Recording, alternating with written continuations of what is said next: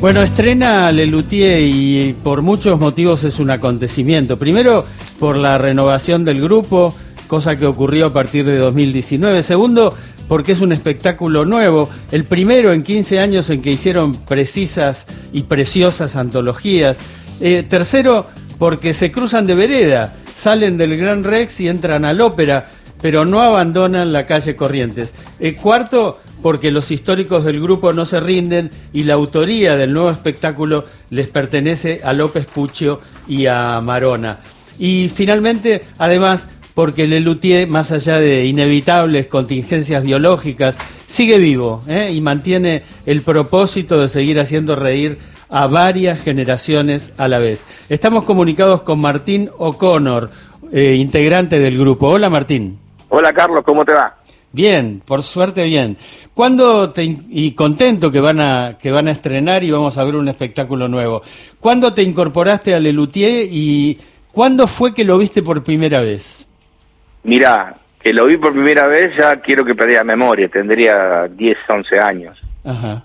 Hace muchos años, mi papá era un, un gran fanático de Lelutier, un seguidor de ellos y bueno, él fue quien me, me introdujo en el mundo Así que fui un, un, fan durante muchos años. Y yo ingresé al grupo en el 2012, ¿eh? hace ya 11 años, van a ser. Este, ingresé obviamente como reemplazante de, Marcos Mustok y de Daniel Rabinovich. Este, y ya apenas ingresé, ya empecé a trabajar bastante porque Dani tenía algunos problemitas de salud, así que eh, me incorporé rápidamente al, al formato y al, y a la forma de trabajar de Lelutier, así que bueno, ya llevo estos 11 años y desde la muerte de Daniel en el 2015 ya siendo miembro titular del grupo, ¿no? Claro.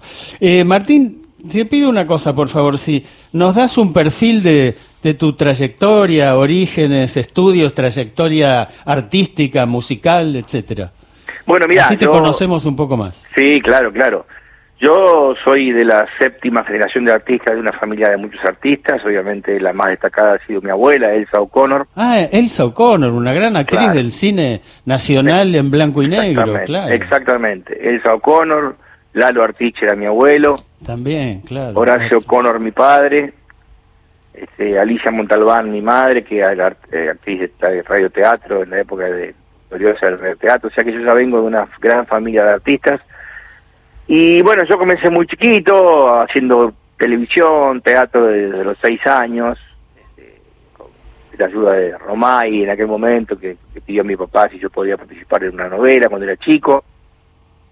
Y después, bueno, empecé, eh, obviamente, mi, mi, gran pasión, que era cantar y actuar, y lo pude plasmar cuando este, hice Drácula en el 91 este, como uno de sus protagonistas, como el primer Jonathan Harker de la versión de Drácula de Luna Park. Y de ahí en adelante muchos años dedicado a la comedia musical, hice más de 20, ¿no es cierto?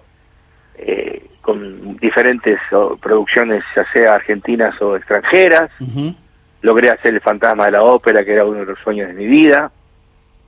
Y surgió que, bueno, que a partir de que yo estaba haciendo La Bella y la Bestia en el ópera, donde hoy volvemos a trabajar, eh, yo trabajaba con la hermana de Carlos Núñez Cortés y bueno, yo siendo fan de Lelutier hablábamos mucho de ello y ella un día me comentó que, el grupo tomaba audiciones allá por el año 2000 eh, y me insistió que me presentara, me presenté, obviamente en ese momento no, no quedé porque según Marcos después, muchos años después, me dijo que yo daba un nene al lado de ellos, muy joven, y no, no la imagen no cuadraba con el grupo. Y bueno, muchos años después, en el 2009, Lino Patarano, que era nuestro empresario, eh, nos, me convocó y yo no podía justamente ingresar al grupo porque estaba haciendo el fantasma de la ópera enfrente del Rex, en el ópera también. Y ya en el 2012 me volvieron a hacer el intento y bueno, finalmente en ese momento justo estaba sin trabajo y pude finalmente ingresar al grupo. bueno, qué bueno, qué bueno realmente. Y hablanos eh, de los tropiezos de Mastropiero. Digamos, ¿cuál dirías vos que ha sido el principal tropiezo en la vida de Mastropiero? Uf, tiene muchos. En la vida en general de Mastropiero ha sido un tropiezo, ¿no? Eh, por eso creo que el título es muy adecuado. es un espectáculo que realmente lo hacemos con mucha satisfacción. Como vos sabés, Carlos, siempre nosotros tradicionalmente, hace muchos años que hacemos preestrenos en Rosario. Sí. ¿Ya, ¿Ya estrenaron en Rosario? Claro, claro. Ah. Hicimos el, el 18 de noviembre, hicimos nuestro estreno, que siempre lo hacemos con una duración mayor de la que termina siendo, para ir viendo después qué cosas funcionaron y cuáles no, hasta terminar de pulir el espectáculo. Esto es una tradición que se hace hace muchos años.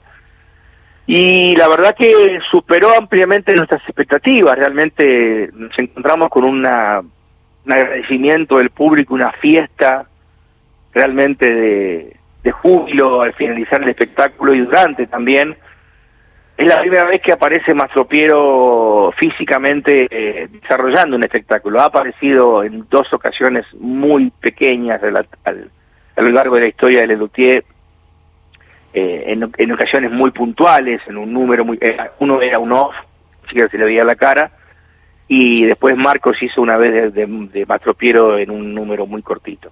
Pero es la primera vez que aparece Mastropiero personificado, contando su vida y sus andanzas y sus tropiezos, obviamente, que en este caso, bueno, a mí interpretar ese rol tan mítico y tan fantástico, porque es interpretar a alguien que durante 50 años tuvo vida pero no tuvo rostro.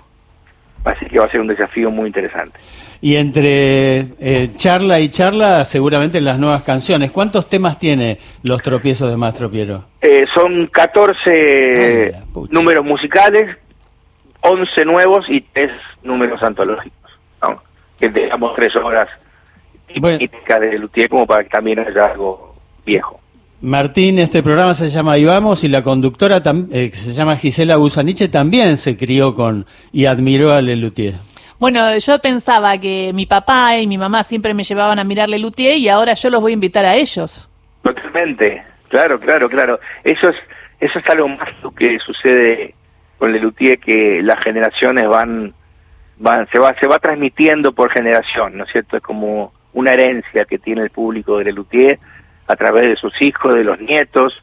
Nos ha, nos ha, nos ha pasado muchas veces de ver, cuando nosotros estamos medio en penumbras y podemos ver al público, de ver las tres generaciones juntas, oh, sentadas en la platea, y eso es muy emocionante.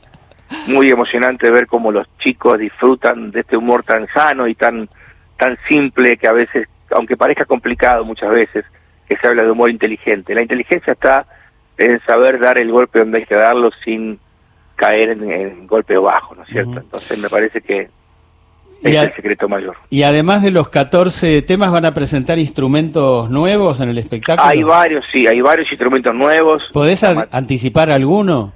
No, no puedo spoilear los instrumentos. bueno, pero mientras tanto, aquí la producción me avisa que podemos escuchar cómo suena, cómo suena el volarmonio. Bueno, pero ese es viejo ya, es un número, es un... Ya sé, ya sé que es viejo. Pero es, una maravilla.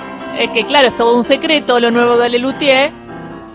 Ese instrumento ha sido creado por Fernando Totosa, que fue quien creó uno de los instrumentos que van a ver nuevos en, en este espectáculo que son de una calidad altísima y se van a sorprender realmente. ¿Y, dentro, ¿Y dentro de la música hay nuevos géneros como la música urbana o no no se van a hacer? No, no, no, no, no, no, no, hemos conservado géneros tradicionales, hay villancicos, hay villancicos, hay bolero, hay tango, este eh, hay música clásica, hay de todo un poco, la verdad que está muy muy hay una una canción festivalera de, del Festival de la OTI, por ejemplo, ¿no es cierto? Este, claro. O sea, la verdad que está bastante... Hay, hay un cha-cha-cha, que es ese, bueno, el número que, presentamos un gran instrumento. Realmente está muy, muy variado, muy variado. Bien, bueno, y a partir del 12 de enero, eh, de jueves a sábado, eh, Exactamente. Le en el ópera. ¿Y ¿Tienen también ya elegido los bices? Eh, sí, sí, sí, sí hay, hay, un bis que siempre está estipulado, o sea, no, no se elige en el momento, ya, ya, ya hay un bis estipulado que este, ya lo tenemos preparado. ¿Se puede, ¿Se puede adelantar, se puede spoilear el vice? Es lo que están escuchando ustedes ahora. Ah, lo del volarmoño. Bien, el volarmoño es una máquina, una especie de máquina prodigiosa hecha con pelotas de goma que producen sonidos extraordinariamente. Exactamente, son pelotas de playa este, que se- cuando las accionás, este, a través de una lengüeta de bandoneón, produce un sonido similar al bandoneón. Realmente muy bien construido, con una afinación perfecta, la verdad que es un gran instrumento y aparte, al ser tan grande, es un instrumento muy vistoso. Eh, Martín O'Connor, te invito a que nombres a tus compañeros, a los históricos y a los nuevos. Por supuesto, bueno, obviamente nuestros históricos y aparte de autores de esta, de de estos tropiezos de Mastropiero, que son Carlos López Pucho y Jorge Marona, y después obviamente eh, también quien está hace ya más de 20 años, Horacio Tato Turano, el querido Robertito Antier, eh, Tomás Mayer Wolf, y quien les habla somos el sexteto elenco 2019. Bueno, allí estaremos, Qué seguramente. espectacular, claro que vamos a estar. Eh, a partir del 12 de enero es un planazo para quienes vienen a Ciudad de Buenos Aires, es el Teatro Ópera y uno tiene que sacar las entradas un poco antes, ¿no? Para poder eh, elegir Sí, un buen recomiendo, día. Sí, sí, sí, sí, sí. Sí, para tener buena ubicación siempre hay que sacar un tiempo. Más tropiezos de Mastropiero, ¿eh? Qué ganas de verlo ya, ya. Bueno, No se lo pierdan. Martín O'Connor, muchas gracias. Saludos a tus compañeros, que tengan todos un muy feliz 2023. ¿Hasta cuándo siguen en el ópera? Eh, no, no, no tenemos una fecha fija, por lo menos enero y parte de febrero, y bueno, si, si viene bien continuaremos. No, no hay una fecha estipulada. Bien. Un abrazo grande. Gracias, Carlos.